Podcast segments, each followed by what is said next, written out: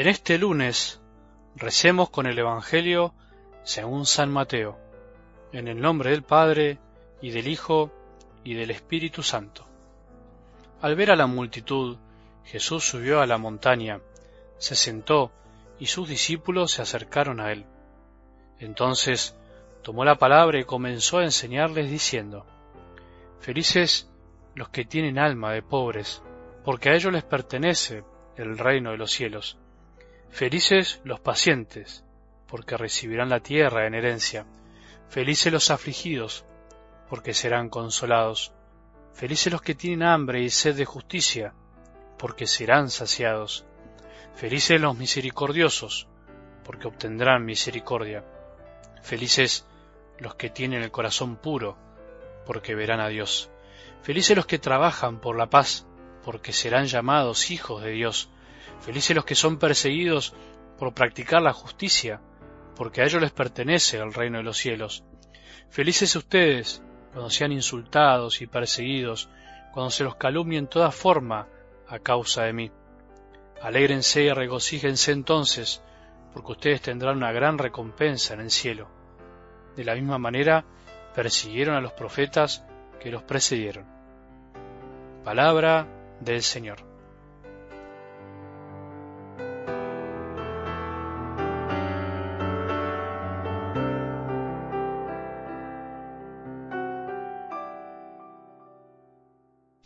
¿Alguna vez alguien recién convertido, uno de esos que Jesús atrapa a mitad del camino de la vida, uno de esos corazones tocados por el Espíritu Santo, por un Dios que no se cansa de obrar y de obrar, de buscar y buscar corazones a lo largo y ancho del mundo, comentaba en grupo sus sensaciones desde que estaba siguiendo a Jesús más comprometido y decía algo así.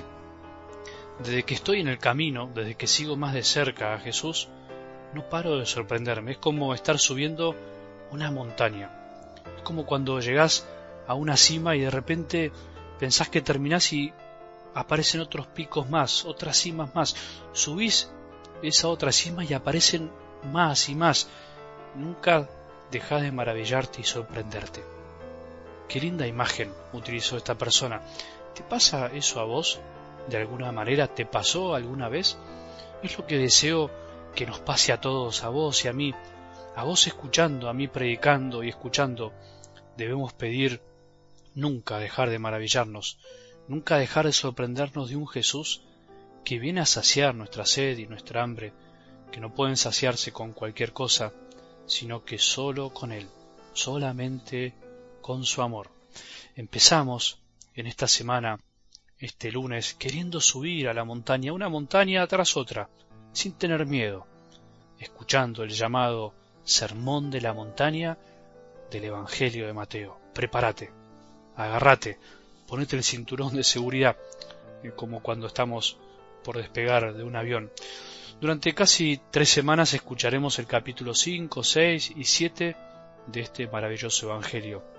Este sermón donde Jesús comienza con las conocidas y tan amadas bienaventuranzas, y durante este tiempo aprenderemos a ser hijos de Dios. Será un tiempo en donde Jesús nos abrirá su corazón de par en par, para que aprendamos a vivir como Él, como el Hijo, a ser hijos del Padre. Prepárate y acordate cuando llegues al final del camino que te vas a sorprender. Por eso te propongo disponernos a disfrutar mucho de estas palabras que nos acompañarán.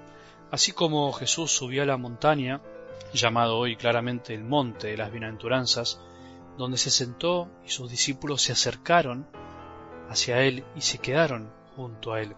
De la misma manera nosotros podemos subir simbólicamente la montaña para estar junto a nuestro amado Jesús, que nos habla el corazón.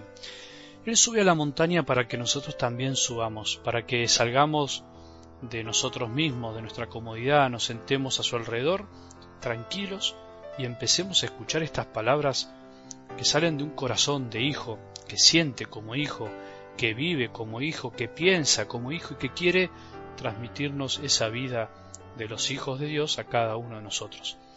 Las bienaventuranzas son de algún modo el rostro de Jesús, Así decía San Juan Pablo II, son en realidad promesas que nos hace para que podamos vivir como Él. Podríamos preguntarnos entonces hoy, ¿cuál es la clave de las bienaventuranzas para interpretarlas? La clave de sol. ¿Te acordás esa que aparece en los pentagramas de aquellos que saben leer partituras? ¿Cuál es la clave para poder comprenderlas? Porque no dejan de tener algo enigmático de difícil comprensión. La clave de las bienaventuranzas, la clave para comprenderlas es el mismo Jesús, porque Él las vivió primero, porque Él es el Maestro para vivirlas. Y en algo del Evangelio de hoy se las menciona todas, por eso podemos hacer un repaso sencillito comparándolas con el mismo Jesús. ¿Quién es el pobre de espíritu? Jesús. ¿Quién es el manso y humilde de corazón? Jesús. Aprendan de mí, dice en su palabra, que soy manso y humilde de corazón. ¿Quién es el que llora por nosotros? Jesús lloró sobre Jerusalén, lloró por su amigo Lázaro. Jesús también lloró y llora por nosotros. Jesús también es el que siempre tuvo y tiene hambre y sed de justicia cuando dijo a la samaritana, ¿te acordás? Dame de beber. ¿Y qué le pedía? Justamente en ella, en esta mujer, le pedía a toda la humanidad su amor. Ámenme.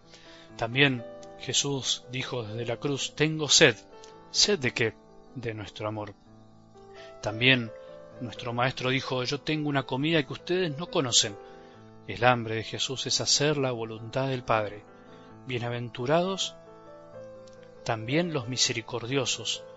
Por eso Jesús es el buen pastor misericordioso que carga sobre sí a las ovejas, a vos y a mí, y si se le pierde alguna, sale a buscarla. ¿Quién es el limpio y puro de corazón sino Jesús, que tiene un corazón grande pero al mismo tiempo transparente, que muestra la imagen del Padre? Felices los que trabajan por la paz. Por eso Jesús pacificó todas las cosas con la sangre de su cruz, entregándose hasta el final. Él es también el perseguido por causa de la justicia. ¿Quién más que Él? Por eso, si Jesús vivió primero las bienaventuranzas, pidámosle que nos ayude a empezar este camino para poder también vivirla nosotros. Nos propone su propio ejemplo, su propia vida, nos propone vivir desde y como su corazón Bienaventurados, podríamos decir, los que viven como yo, nos dice Jesús. Bienaventurados los que viven como mi corazón enseña. Cada bienaventuranza tiene una promesa, por eso cada una dice felices, porque ellos poseerán, ellos serán saciados, ellos alcanzarán misericordia. Son promesas que el Padre nos hace a todos, a vos y a mí. Así tenemos que empezar a vivirlas, no como nuevos mandatos que brotan desde afuera y nos impone una vida, sino como una promesa que nos dará la felicidad del cielo si aprendemos a vivirlas de la mano de Jesús. Que tengamos un buen día y que la bendición de Dios, que es Padre misericordioso, Hijo que nos da sus bienaventuranzas y Espíritu Santo descienda sobre nuestros corazones y permanezca para siempre.